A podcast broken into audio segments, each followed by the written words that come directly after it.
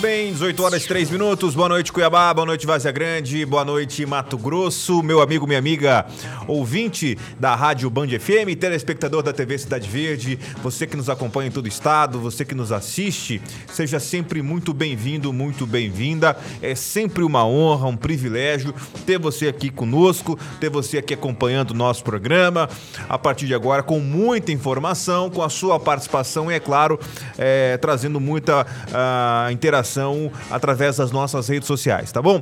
Redes sociais liberadas, YouTube, o nosso Facebook e também o nosso Instagram. WhatsApp 65996761011, 65996761011 sua participação já está liberada. Pode escrever, pode mandar mensagem de áudio, pode é, fazer a sua reclamação, o problema que você quiser conversar aqui com a gente, seu desabafo, a sua angústia, é, a sua crítica a algum governante, o seu elogio, fique à vontade, porque o programa é feito exclusivamente para você. Onofre Ribeiro, meu caro, de volta aqui ao nosso estúdio ao vivo.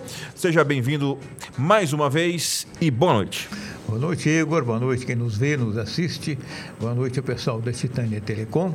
Ah, o jornalista Rui Matos, um grande querido amigo, está nos assistindo. O Djalma e a Daniele lá no Milhão, na Estrada da Guia, grandes amigos.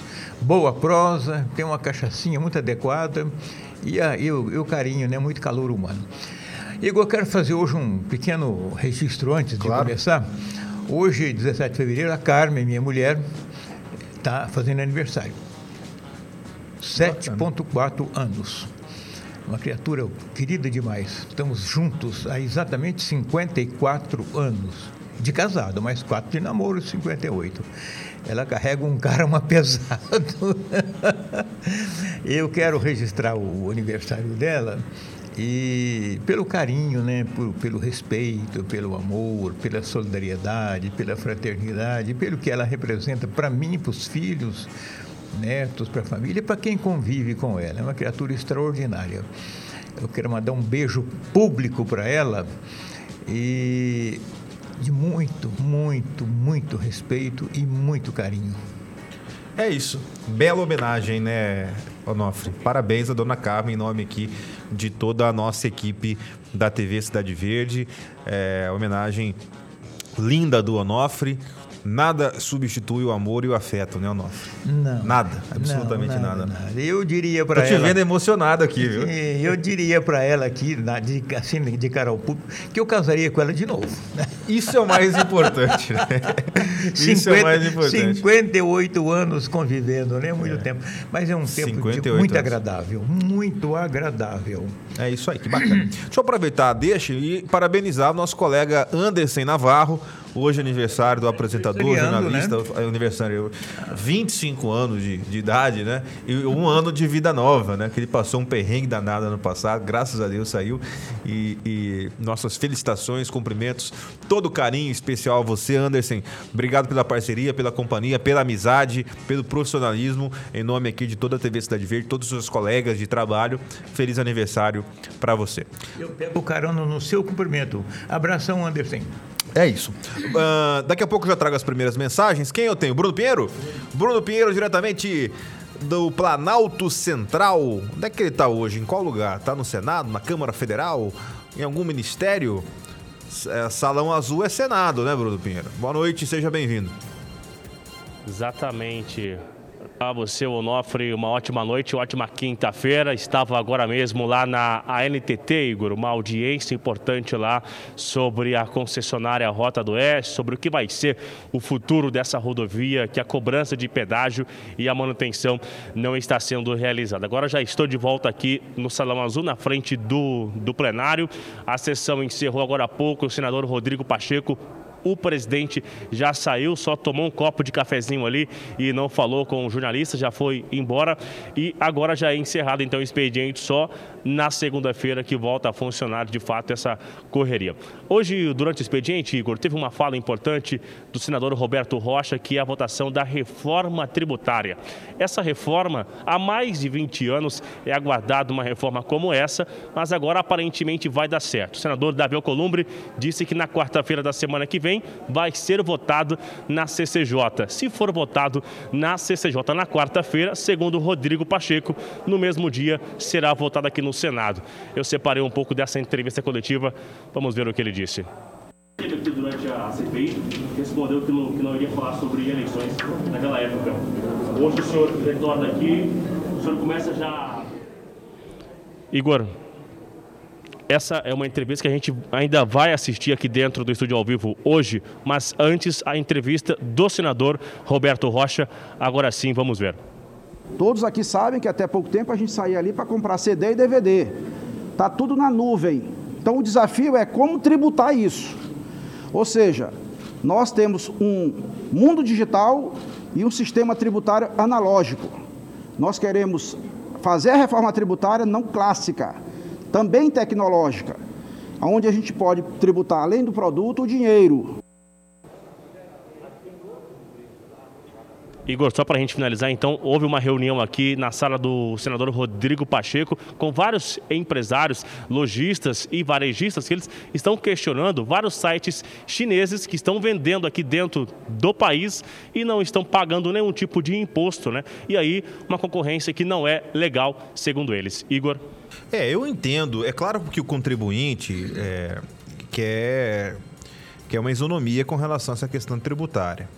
É óbvio também que o cidadão consumidor quer pagar mais barato. E quando ele compra é, desses sites, quando ele compra de um local que teoricamente não é tributado, o custo do produto vai ser mais barato. Então você vê diversas vezes mesmo produto com uma diferença grande de preço quando você compra pela, pela internet. Mas não tem como a gente viver à margem da legislação, né? Vai, vai, como disse ali o, o, o parlamentar, isso vai ter que ser atualizado. Não tem como você ter um sistema analógico e, e, e, e, o mundo é, ser digital e é uma demanda, é óbvio, do, do, do, dos órgãos públicos do governo que quer arrecadar mais, mas também é, do mercado interno que não está conseguindo concorrer com, com essas empresas de fora. Né? Igor, quando, quando estourou a pandemia em 2020, fevereiro de 2020, é, fechou tudo, fechou shoppings, lojas, comércio, indústrias, é, repartições de governo, praticamente parou todo o comércio. Ali, a sociedade é muito inteligente, acha um caminho. E achou o caminho da venda online, o chamado e-commerce. É, me lembro, me impressionou muito, eu li no jornal Valor Econômico, a Magazine Luiza é, investiu 500 milhões em tecnologia para plataforma de vendas online. Então, é um caminho sem volta. Hoje eu prefiro muito mais tirando algumas coisas, mas assim, coisas pequenas, eu não compro mais. Vai dar trabalho de sair, estacionar, essa coisa toda.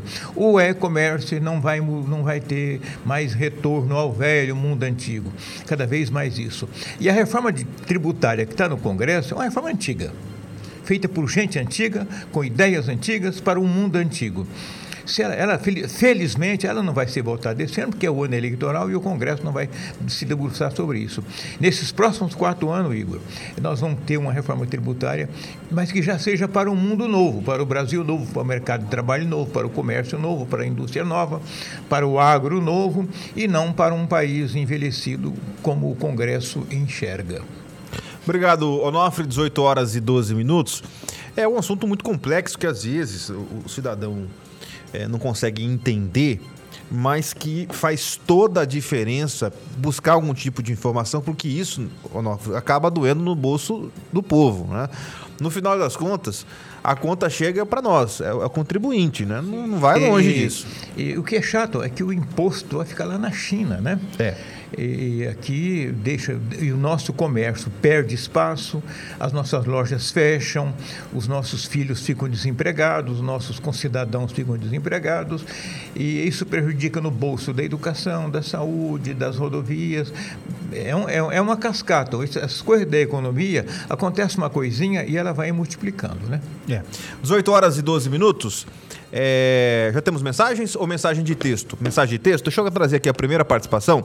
Boa noite, Igor, professor Onofre. Meu nome é Lino, aqui do CPA. Igor pergunta para o professor Onofre o que aconteceu com aquela palhaçada da CPI da Covid, que não virou nada. É só os senadores cheios de processo. É o Lino. A CPI não deu em nada, né? Afinal de contas, só ocupou o tempo Mas da, qualquer da um mídia, né? sabia que não ia virar, né? Em pleno auge da pandemia, tudo, tudo confuso, sem resolver, não tinha vacina, a vacina vinha pelas metades, o governo comprou, não recebeu, não comprou e não, também não recebeu. Estava uma confusão sem fim e entra uma CPI eh, política para eleger políticos velhos. Renan Calheiros é um político velho, em fim de carreira. O Randolfo Rodrigues é fim de carreira. Aquela Aziz Abdala lá do Amazonas, fim de carreira, a mulher dele presa, ele, ele envolvido em roubos. Né? Então, aquela CPI era, era circo. Passou o tempo do circo, seja, lá, lá em Rosário Oeste ia circo. Você lembra a festa que era que chegavam os circos? Eles saíam na rua, os palhaços cantando, rodando assim e tal, os animais do circo e tal. O dia que o circo ia embora, tirava todas aquelas lonas, desmanchava e ficava só o lixo no lugar. A CPI foi isso. Circo. É, e, e o, a grande questão que ela tinha de fato oportunidade, é, poderia pegar crimes do governo federal? Óbvio. Poderia pegar crimes envolvendo as mais diversas esferas? E havia, e havia e desvios havia, e crimes. Claro, mas o, o, que me, o que me chateia é isso. Porque eles focaram em fazer uma CPI para querer incriminar o presidente da República, sendo que no próprio governo do presidente da República poderia ter algum indício, no próprio é, Ministério da Saúde, focaram na figura do presidente. A CPI queria pegar o, o presidente. presidente. Exato. E não conseguiu pegar e deixou de pegar, inclusive, corrupção no próprio governo, que poderia ter. Porque foi claro muito. É claro que teve, é, é, muito dinheiro. Gente, foi muito dinheiro na pandemia nesses anos, principalmente em 2020. Muito dinheiro que foi enviado. E aí você tem o quê? É, os pedágios no meio do caminho, estados, municípios, secretarias e tarará e não conseguiu descobrir nada e vem dizer que não teve corrupção com o dinheiro da pandemia. É claro que teve. Só que só ficaram pe querendo pegar ali o negócio da vacina, da compra, da Mas Covaxin. Você se recorda, que, Igor, que, a, que a CPI não quis entrar nos estados nem nos municípios. Mas deveria, né? Ela tinha que ter entrado. E eles brigaram e não deixaram. Houve pedido na justiça eles não deixaram. Focaram no Ministério da Saúde e no presidente. Mas a corrupção, ela é cascata também, não é num lugar. Se ela começa aqui, vai indo, indo, até no enfermeiro, eventualmente atualmente, com todo respeito ao enfermeiro, que aplica. Teve, teve enfermeiro aplicando injeção cheia de ar.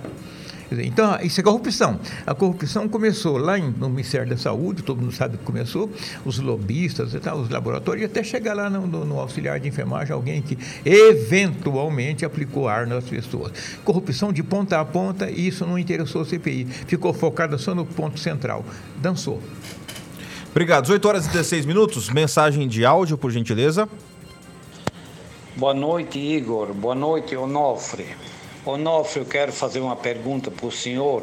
Aqueles países que arrodeiam todo a Ucrânia, aquilo um dia já foi um território russo, já foram uma província russa, isso aí, que os russos não querem que eles se metam nessa confusão que eles têm aí. Explica para mim, fazendo um favor, Onofre pertinho de Sinop. O Elino, né? Aquino. Aquino. Aquino, oh, Aquino, desculpa. Aquino. Ali foi, sim, de 1948 para frente, ali foi é, domínio russo da chamada União das Repúblicas Socialistas Soviéticas. Eram 19 países que a Rússia, depois da guerra, incorporou numa grande é, federação. Em 89 e 90 cai o muro de Berlim e desmancha eh, a União Soviética. Os países voltaram a ser independentes. E o problema daqueles países, que, como a Ucrânia, por exemplo, Belarus, é que eles estão eles, na Ucrânia passa gás natural que abastece a Europa, passa gás natural da, que vem da Rússia, é, é o grande produtor de alimentos da Rússia e metade da população da Rússia mora ali. E o problema todo que, o, que, que a Rússia tem medo é que, para combater aquela União Soviética, União das Repúblicas Socialistas Soviéticas na década de 50 até a década de 80, Os países europeus livres, como Alemanha, Inglaterra, França, Itália, criaram uma, e os Estados Unidos criaram uma instituição chamada Organização do Tratado do Atlântico Norte, que é um exército para combater a União Soviética na Europa. Acabou a União Soviética, a Rússia levantou um grande sistema militar para manter, porque ela tem essa tradição desde o tempo que ela comandava a União Soviética, e a OTAN veio com a grande força americana, alemã, é, inglesa, francesa, para fazer o contraponto. Terminada a União Soviética, agora a Ucrânia quer fazer parte da OTAN. Se ela fizer parte da OTAN, dá direito das forças é, da OTAN encostarem no território soviético. E aí a Rússia fica vulnerável. Essa é a questão. A questão econômica nem está tão forte nesse momento, que essa briga é mais antiga. A questão toda é a segurança nacional que a Rússia teme pela presença da OTAN na fronteira dela. Obrigado, Onofre. 18 horas e 19 minutos. Tem mensagem de áudio aí, Paulinho? Vamos trazer a primeira do programa de hoje, por gentileza? É, áudio. Vamos lá.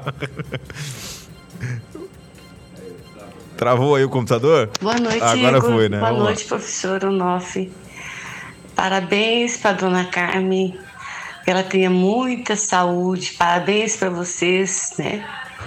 Que tenham muita saúde, muita felicidade, viu? É Ivone aqui do Imperial.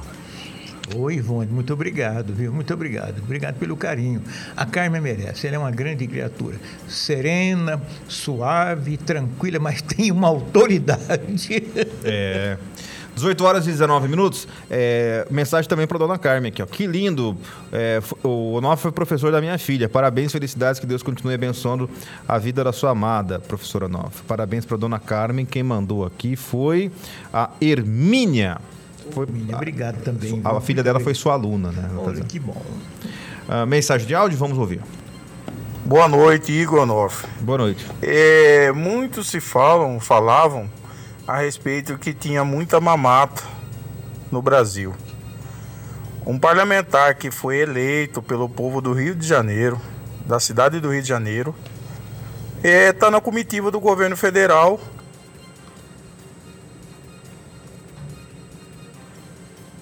Onde não tem nenhum cargo, para onde vai estar indo, que era para estar representando o povo na sua cidade e fica à disposição do presidente da República. Não é meio incoerente isso? É, eu acredito que essas despesas com ele é nós que estamos pagando é, através dos nossos impostos.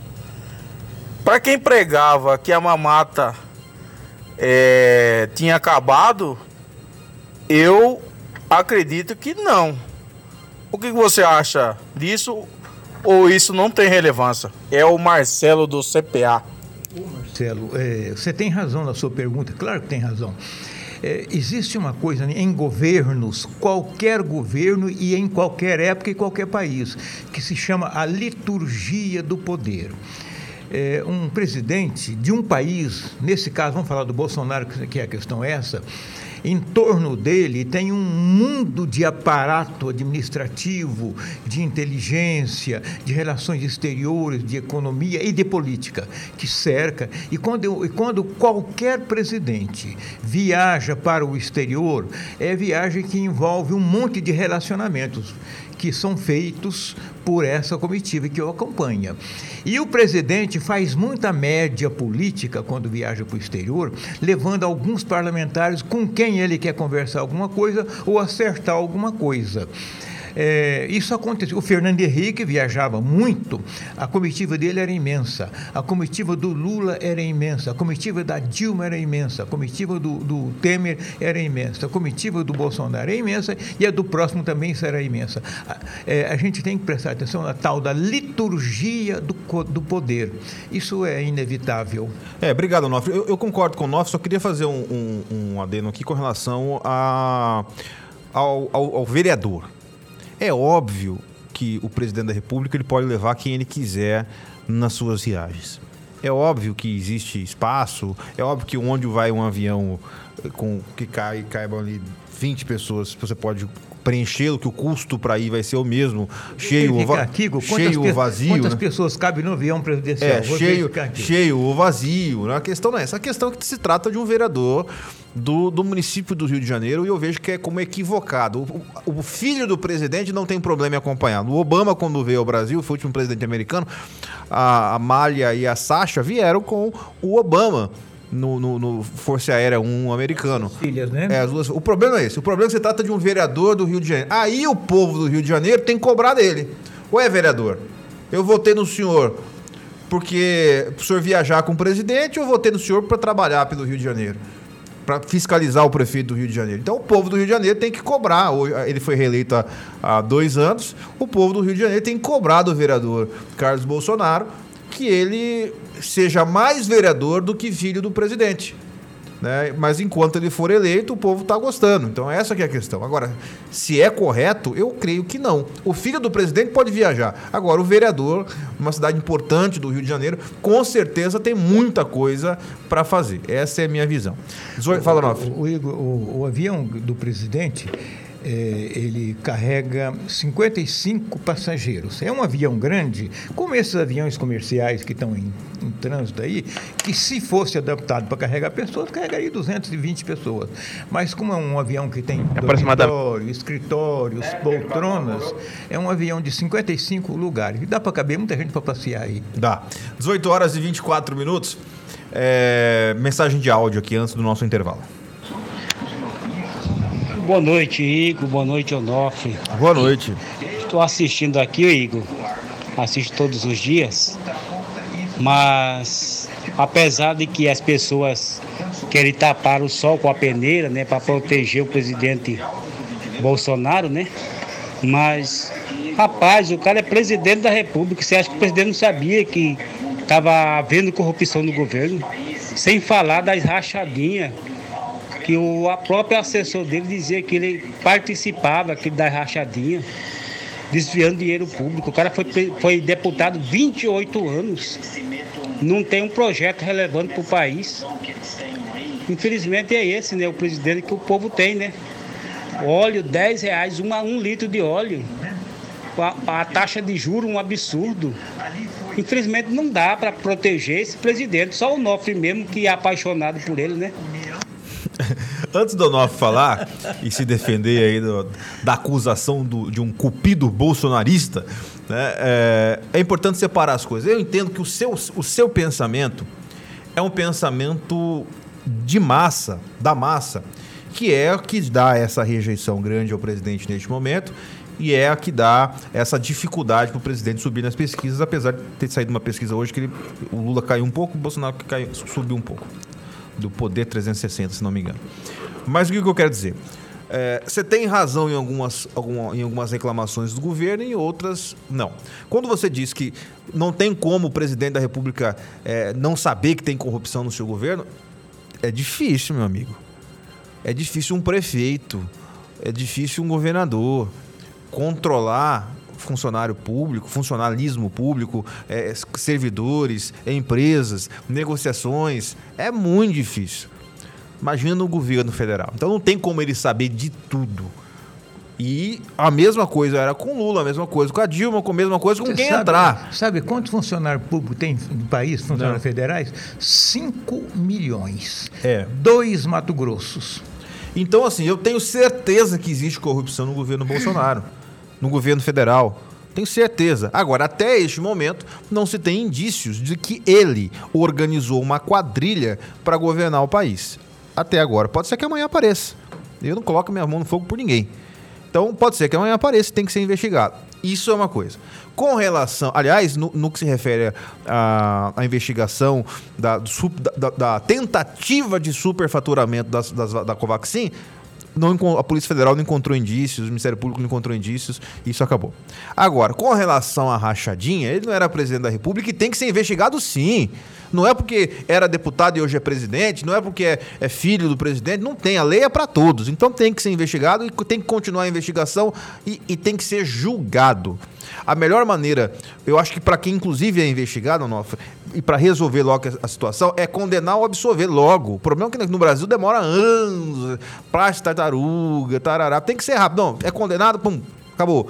Não, não é, é, é, tá, foi absolvido. É, é, isso é uma coisa. E com relação ao sentimento da economia, aí você volta a ter razão. É óbvio que mesmo você não colocando culpa A em B, ABC, a, a, a, a população vai cobrar de quem governa. É assim. É assim com o Bolsonaro, foi assim com a Dilma, quando ela caiu lá atrás, foi assim com inúmeros presidentes da República, governadores, prefeitos, que quando a economia vai mal, a conta chega para quem está no mandato. Você gostando ou não gostando. Agora o Onofre se defenda do, da flecha culpida do Bolsonaro. Você, você, você, tudo, você, você disse tudo que eu poderia ter dito. Você me defendeu. Então tá bom. 18 horas e, e 29 minutos. É, boa noite, Igor Onofre. É, ontem, um amigo telespectador do seu programa fez uma afirmação errada. Gostaria que você e o professor ajudassem a formar a população. O Lula não foi inocentado, como ele disse. O Supremo revogou prisão em primeira instância, anulou as condenações do Lula, alegando que a primeira vara de Curitiba não tinha autoridade para condenar ele. Obrigado. É, fala por Nove me ajudar aí. Obrigado, Rodrigo de Rondonópolis. Alguma consideração, Nove? É isso mesmo. O... Foi uma, uma todas essas histórias, é, por isso que eu puxo muito a história aqui. Nada acontece por acaso, de repente aconteceu. Tudo tem um antes, tem um durante, tem um depois. Essa história de segunda instância é uma história comprida e foi feita de propósito para salvar o Lula para ele ser candidato nesta eleição. É, o, o processo político quando tem uma interferência direta do judiciário, vira uma nhaca. E o judiciário fez uma coisa maluca, foi não inocentou, anulou o processo pronto, mandou lá para o começo, que era para criar uma, uma, uma brecha para o Lula vir a ser candidato. Isso está acontecendo diante dos nossos olhos. Num país mais politizado, a reação é emergente. Está lá o Canadá. Os caminhoneiros estão parados há 30 dias e outras categorias estão associando porque eles não querem o passaporte sanitário. Aqui no Brasil a gente manda, a gente briga aqui ó, nas redes sociais e vai tomar cerveja no bar. Dizer, então, num país, se o Brasil fosse um país politizadamente organizado, é, isso não aconteceria. O Supremo não faria o que fez. O Lula é culpado, é condenado, a lei dizia que era, era condenado e acabou. Fica na cadeia. Ele e qualquer um outro. Mas como aqui tudo se acerta, o nosso ouvinte tem razão. 18 horas e 30 minutos. Igor, quer dizer então que a, que a CPI da pandemia não descobriu nada? A, a comissão que era para ganhar relevo pelos próximos aliados, é o Marcelo da CPA. Marcelo, é, na prática, ontem ou anteontem, o Ministério Público Federal, deu uma, o, o Procurador da República deu uma entrevista, se não me engano, à CNN, dizendo que eles apresentaram não sei quantos teras de documento, mas que não apresentaram provas. A prova, a CPI é uma comissão parlamentar de inquérito, então você precisa de prova. E ela tem, termina a CPI e encaminha para o Ministério Público continuar as investigações e aprimorar as investigações, mas o Igor, vamos dar um exemplo simples. A Covaxin, um pouquinho, a, a Covaxin, que, que foi o grande negócio da. Não, a, a, chama aqui o objeto da CPI, investigar a Covaxin. Não deu em nada. Então eles perderam tempo de investigar. Poderia ter encontrado algo que incriminasse o presidente da República? Poderia, não encontraram. A Polícia Federal já falou que não tem. É, poderia ter encontrado algo que, que, que, que, que poderia realmente ter sido cometido crime? Poderia, mas não quiseram porque eles quiseram fazer palanques.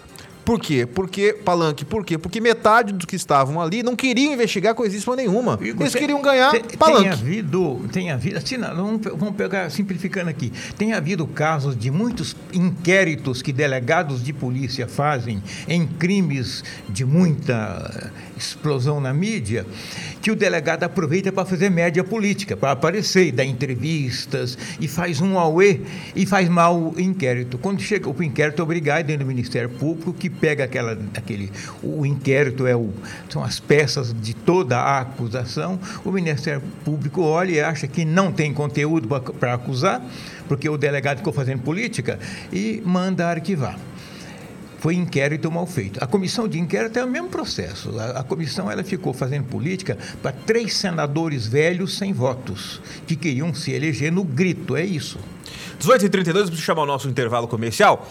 Rapidinho, o nosso intervalo, aproveite o intervalo para mandar para cá a sua mensagem, a sua mensagem de texto, a sua mensagem de áudio, para falar o que você quiser. Só não vale palavrão, tá bom? Quer criticar o programa? Fique à vontade. Quer criticar o Igor Onoff? Fique à vontade. O Paulo Santos também, não tem problema nenhum.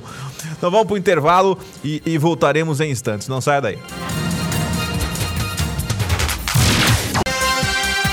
Muito bem, já estamos de volta.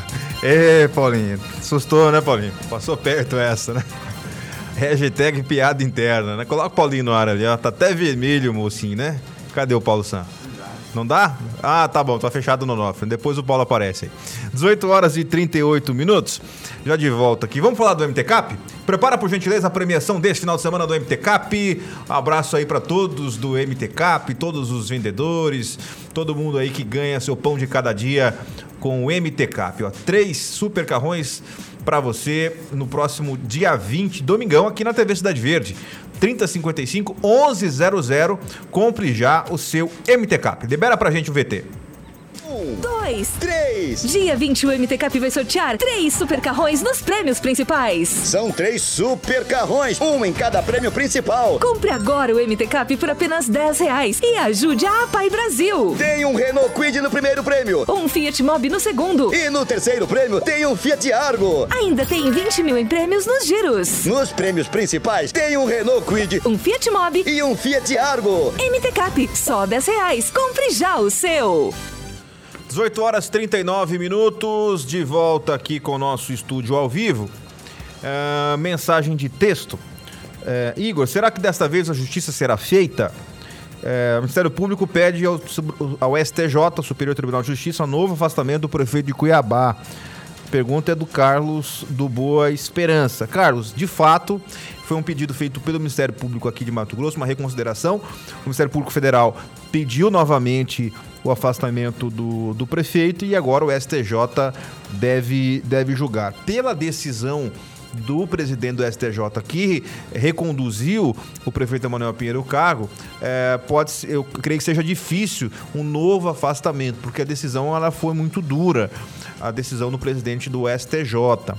Agora, na justiça, tudo pode acontecer, nós precisamos aguardar esse julgamento que vai acontecer em breve, já que o pedido do Ministério Público é por, pelo novo afastamento do prefeito. 18 horas 40 minutos, mensagem de áudio, vamos ouvir. Boa noite, Igor, boa noite, Onofre. Como começa o dia hoje? Com o presidente da República, Jair Messias Bolsonaro, que disse que iria expulsar o comunismo do Brasil. Hoje presta homenagem a um soldado russo comunista que lutou contra o nazismo, nazismo da direita, como todos nós sabemos. Usou a toga, usou a boina do comunismo. O que que falta agora? Que de tanto falou que o comunismo tem que ser expulso do Brasil, hoje ele presta continência ao comunismo. O que se fala? O que fazer? É só política mesmo? Aqui é Márcio Steff é, é uma tradição na Europa nos países. Quando um presidente visita outro país e lá tem monumento aos mortos em guerra ou pessoas que fizeram grandes feitos a favor da humanidade, mas no caso dos soldados na Inglaterra tem, no Brasil tem, homenagem aos pracinhos brasileiros que lutaram na guerra. Chega um presidente de outro país, ele vai e deposita flores. É um sinal de boa fé, de boa vontade. O Bolsonaro fez com os soldados russos que lutaram lá.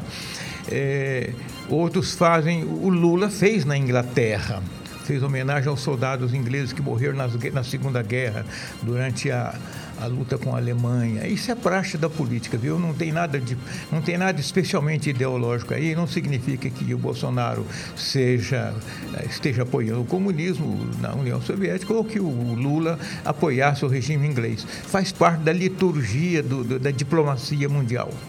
Obrigado, Nofre. 1841, mensagem essa, essa de áudio. aí. Boa noite, bancada. Boa noite. Eu gostaria de saber por que, que as emissoras de televisão, rádio, não dão a mesma notícia com tanta força como dá a notícia da Câmara, com seus gastos, com seus subsídios, enquanto o Judiciário, o Tribunal de Justiça, aumenta o seu Vale Saúde, né, o Vale Covid em R$ 1.500 e não vejo nenhum pronunciamento da mídia, só aquela notinha de rodapé. Será que é medo?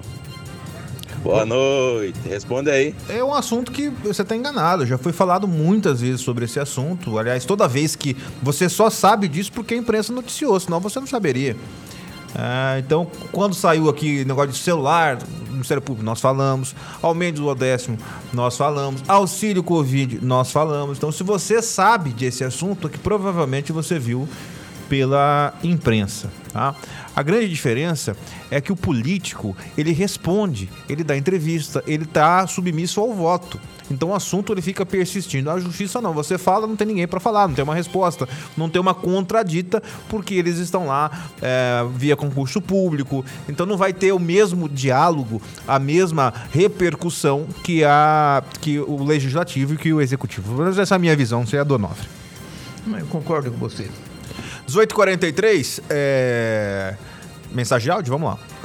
Oi, Igor, boa noite. Boa noite. A respeito do presidente estar tá gastando dinheiro com as viagens, hum. o Lula ainda era considerado presidiário e estava torrando nosso dinheiro andando para todo canto e ninguém falava nada. É, é, é, cada um com a sua opinião, né? Por isso que esse programa aqui ele é democrático. Mas é bom lembrar, agora no mês atrasado, mês passado, o Lula foi à França com assessores desculpem, e viagem paga pelo, pelo cofre brasileiro. Há pouco tempo a Dilma viajou para a Europa e não é presente com dinheiro brasileiro. Isso também faz parte dos acordos que estão determinados em lei. Os ex-presidentes têm direito à segurança, têm direito a cartão corporativo. Imagina o Lula preso em Curitiba torrando uma nota no cartão corporativo. Pode, é lei. É ético, aí isso é outra história. Mas isso faz parte do jogo. Então não, não, não há que se estranhar muito, até porque no Brasil nada pode ser estranhado, porque tudo é possível. Tudo é possível. É possível cachorro miar. 18 e gato latina. 1844. Pô, teve gato falando que o Palmeiras não tem mundial, não teve? Viralizou aí um gato falando que o Palmeiras não tinha mundial. Então, aqui tudo pode. Vamos lá, mensagem de áudio. Igor, Igor Ionov. Uma boa noite. Opa! Eu tô assistindo o blá blá blá de vocês aí. Opa, blá blá blá é bom. Tem uma coisa por conta, viu? Diga. No. Pode pode acontecer o que aconteceu com o Lula, mas que foi o melhor governador do país foi o Lula, viu? Os pobres comia, bebia, tinha dinheiro, tinha trabalho. Foi o melhor governo do país que controlou a situação, não sei como, mas resolveu a economia que todo mundo tinha como viver, tinha seu emprego, tinha seu dinheiro e a comida era farta lá mesmo. Podia construir, é, tinha tudo de boa foi o melhor presidente do país. Pode que o pessoal fale que ele fez o que fez, mas da minha parte mesmo foi um excelente presidente que eu fiz alguma coisa no poder quando ele estava. Bom, obrigado pela sua participação. É, com relação a blá blá blá, é a sua opinião, né? Eu só acho que o eleitor do Lula precisava só lembrar que ele foi presidente e não foi governador, né? Então, de repente, se o eleitor do Lula soubesse essa diferença, poderia votar melhor. 18h45, mensagem de áudio. Boa noite, Igor Tax. Boa noite, Boa noite Onofre. Até que enfim apareceu alguém para trazer à luz da verdade o entendimento do, de que é, para muitos o Lula foi inocentado. E não foi.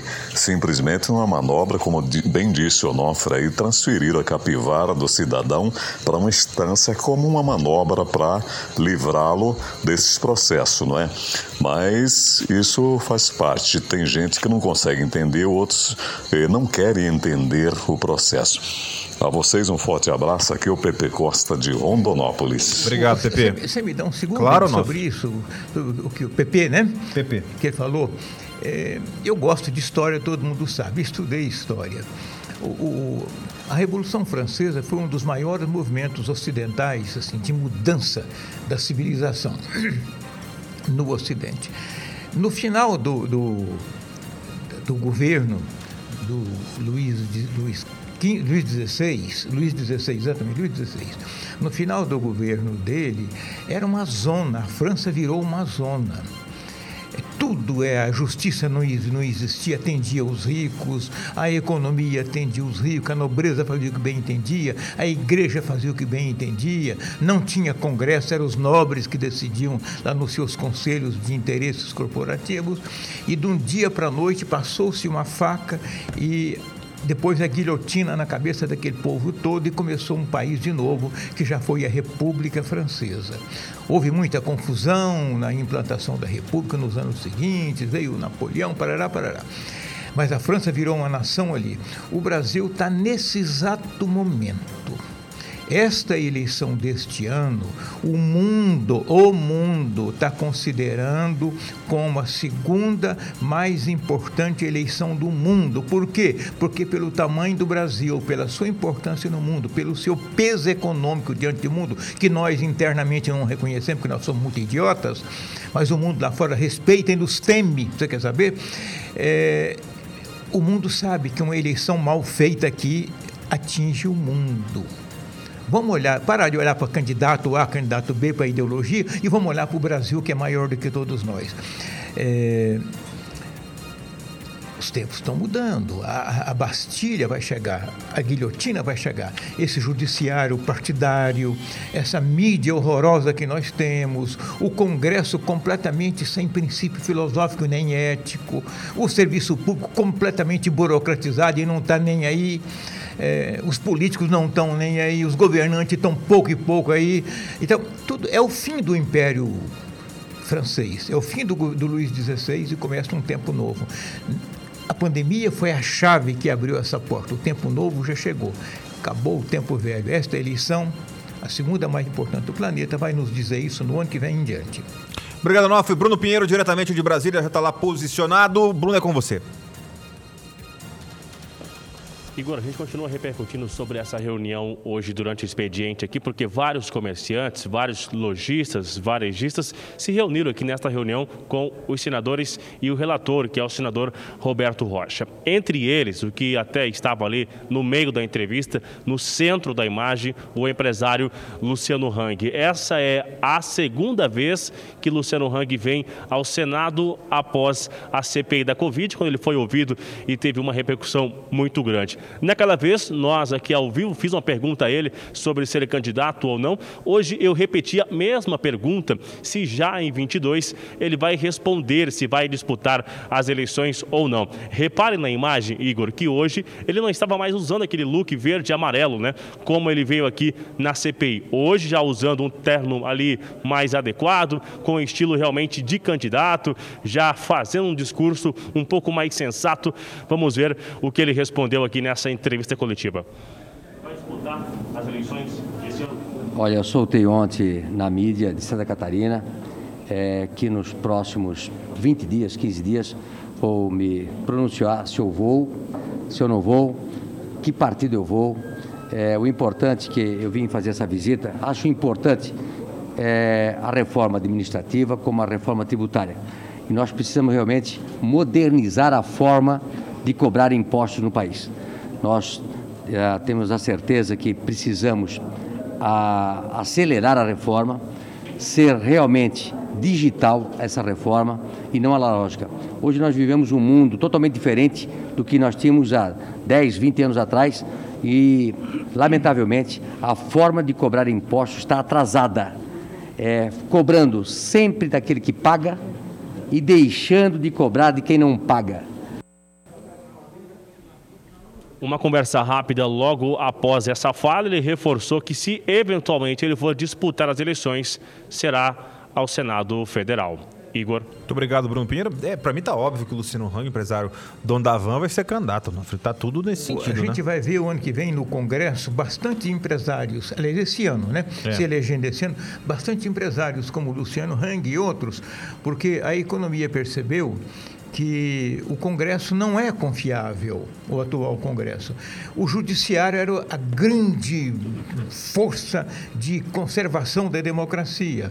O Supremo virou uma lata de lixo, o Superior Tribunal de Justiça uma lata de lixo, o Superior Tribunal Eleitoral uma outra lata de lixo. Então, os empresários de peso estão entendendo que é preciso a economia entrar no Congresso e dar cara ao Congresso porque se esperar do Congresso que tem aí, vai eleger os mesmos, com as mesmas ideias, o mesmo propósito e a mesma antiguidade. Obrigado, Onofre, 1852, mensagem que vem de Sorriso aqui, o Manuel Bispo, lá em Sorriso. Boa noite, Igor Onofre, acompanhando o programa todos os dias. Espero que haja justiça em todos os assuntos que são abordados para o melhor desenvolvimento para o nosso país. Parabéns. Isso em todas as esferas e que Deus abençoe sempre a nossa nação. Amém, você tem razão. Mensagem de áudio. Boa noite, Igor. Boa noite. Tenhamos um, uma noite excelente de descanso. Que bom. Igor, faça um desafio aí. Vê com a Secretaria de Saúde se depois das vendas do jogo, dos ingressos para o jogo do Flamengo e do Atlético, se o povo não foi tomar a segunda dose. Tá aí o desafio. Vai, Flamengo, Marli. Um abraço, Marli. É, estão exigindo lá. É, Eu, eu, eu vejo muito mais, seria muito mais eficaz se exigissem o PCR. É óbvio que eu sou a favor da vacinação, não sou contra a vacinação, vacinei as- todas as doses disponíveis. Agora, eu vejo que, pelo que eu acompanho, pelo que eu leio, porque eu ouço, deveria também ter o, o PCR. 18, até porque a Ômicron não está não tá, é, não tá respeitando as vacinas, né? Mensagem de áudio. Boa noite, Igor Táxi, professor Onofre. Tudo Boa bem? noite. Aqui é a Rosimeire de Rondonópolis. Oi, Rosimeire. É verdade, professor Onofre. Todo mundo fica brigando na internet, mas ninguém vai às ruas é, reclamar, é, se manifestar. Você vê lá o presidente da Ucrânia convocou todos os ucranianos para ir para a rua na quarta-feira. Foram todo mundo, coisa mais linda lá, aquele civismo bonito, mostrar potência para a Rússia.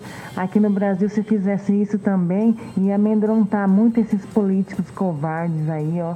Ia dar uma, uma boa endireitada nesse país. É a gente mesmo tem que mudar esse processo eleitoral. Boa noite. Rosimeire, Rosimeire, a, a história da Ucrânia é muito antiga. É- é- a Ucrânia já pertenceu à Rússia por muito tempo, muito antes. É, a história da Ucrânia é de tanto, tanto, tanto sofrimento. Em 1917, quando Stalin governava a Rússia, implantou-se lá a Revolução Russa e a Ucrânia, morreram 5 pessoas, milhões de pessoas de fome. O governo russo confiscou a comida todinha que produzia na Rússia, na, na Ucrânia. A Ucrânia pertencia à Rússia. É o chama, tinha, lá tem um solo chamado solo negro, o nome dele em russo é Chernozem. É um solo que produz muito. A Rússia pegou toda a comida da Ucrânia em 1917, 18, 19, 20, 22 até 1930, levou para Moscou para fazer política e matou 5 milhões de pessoas por absoluta fome. Então, é um povo que sofreu muito. Então, eles sabem, eles sabem o que eles querem e sabem o que não querem. A gente, no Brasil, o nosso primeiro sofrimento coletivo foi essa pandemia agora. Estamos engatinhando e que mesmo assim, ainda. Que mesmo assim, nós somos um país muito longe de parecer, sequer parecer com a Ucrânia.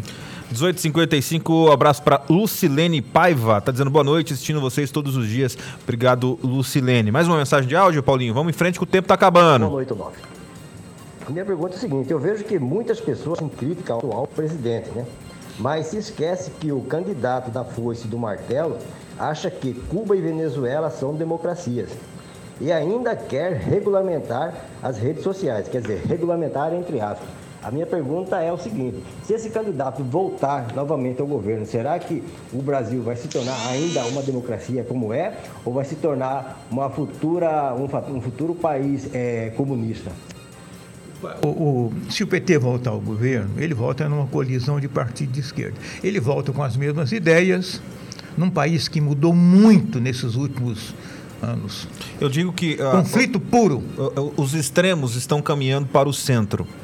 É, o PT vai ter mais dificuldade, caso ganhe a eleição, de governar agora do que teve lá em 2003, quando o Lula assumiu o, governo. E o Brasil é muito mais forte que qualquer tipo de ideologia. Então não, não vejo.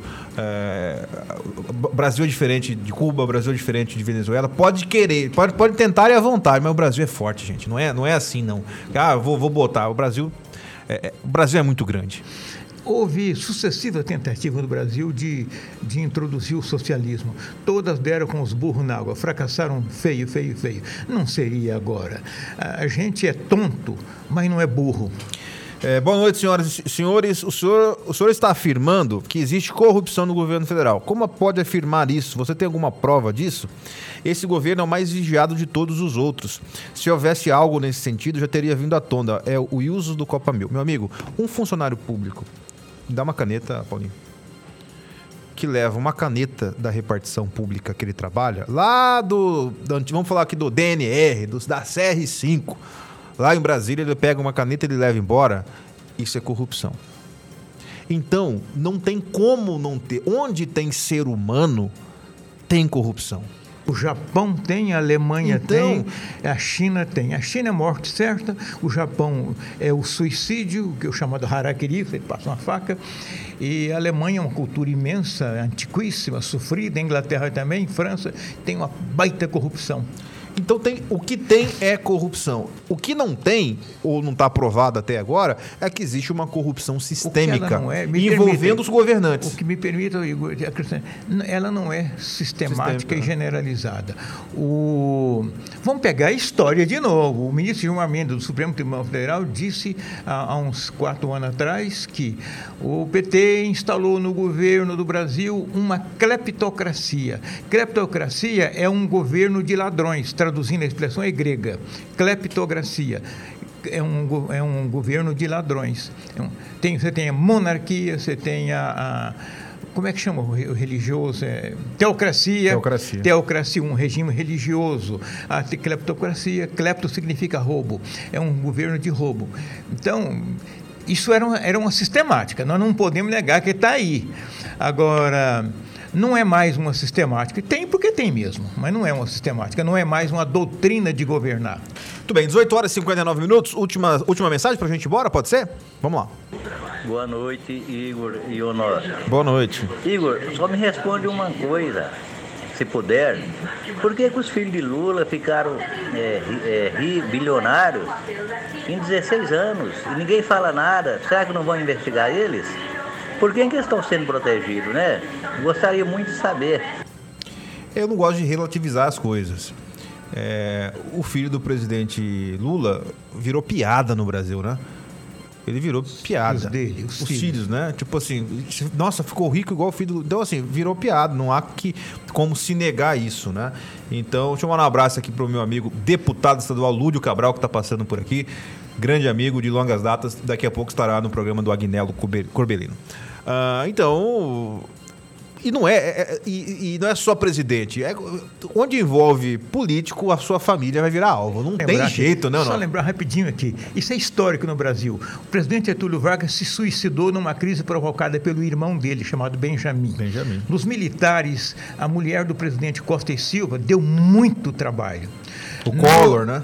No, no governo do general João Batista Figueiredo, a mulher deu um trabalho danado. O Fernando Henrique teve um filho que deu trabalho danado. O do Lula teve um filho que deu trabalho o danado. Collor teve o irmão, né? Bolsonaro né? teve filho que deu trabalho danado. O Collor, o irmão, arrebentou com, arrebentou ele. com ele. Então, família, gente, no poder é encrenca. Tem um, tem um ditado que fala assim, né? Amigo a gente escolhe, família não tem jeito, né? Você tem que ter família, família. família. poder é uma encrenca, encrenca danado. Vamos embora. O programa de hoje vai ficando por aqui. Muito obrigado pelo seu carinho, muito obrigado pela sua audiência, pela sua paciência. Você que escreveu, que mandou sua mensagem. Fiquem todos com Deus. Estaremos de volta, se Deus permitir, na próxima segunda-feira, a partir das 18 horas. Um Num abraço. outro Brasil. É. Daqui dela muda tudo. Tudo muda, né? Obrigado pela companhia. Fique agora com o Agnello Corbelino ao vivo, entrevistando o deputado estadual Lúdio Cabral. Forte abraço.